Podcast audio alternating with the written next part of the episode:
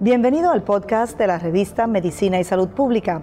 Escuche los avances más relevantes para la medicina en Puerto Rico y el mundo. Si desea ver este podcast en vídeo, puede hacerlo en nuestro canal de YouTube Revista MSP.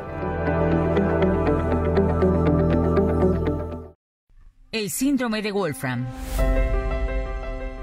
El síndrome de Wolfram, también conocido como DIDMOAD, es una enfermedad neurodegenerativa que se caracteriza por diabetes mellitus tipo 1, diabetes insípida, sordera neurosensorial, atrofia óptica bilateral y signos neurológicos. Otros problemas relacionados son atonía del tracto urinario, ataxia, neuropatía periférica, trastornos psiquiátricos o epilepsia. Pueden distinguirse dos tipos de síndrome de Wolfram, tipo 1 y tipo 2.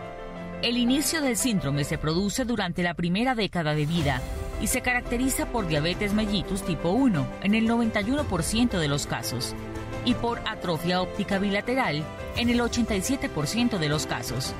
Los pacientes presentan una reducción progresiva de la agudeza visual y una pérdida cromática que conduce a una visión de 660 o menor en el ojo menos afectado durante un periodo medio de 8 años. Las anomalías oculares son menos frecuentes e incluyen anomalías de los reflejos pupilares, nistagmo, cataratas, maculopatía pigmentaria, retinopatía pigmentaria o diabética y glaucoma.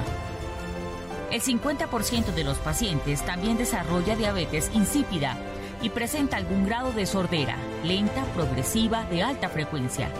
En el 65% de los casos se observa el fenotipo del síndrome de Wolfram completo, los rasgos adicionales pueden incluir anomalías del tracto urinario como hidroureter, incontinencia urinaria, infecciones recurrentes, también afectación neurológica, donde se encuentra la ataxia, mioclonías, epilepsia, hiposmia y discapacidad cognitiva y trastornos psiquiátricos como la depresión.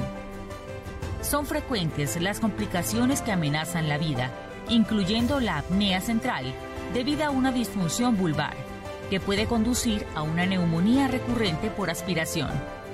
También pueden estar presentes distintos trastornos gastrointestinales, los cuales pueden ser dismotilidad intestinal, gastroparesia e incontinencia intestinal y cataratas bilaterales.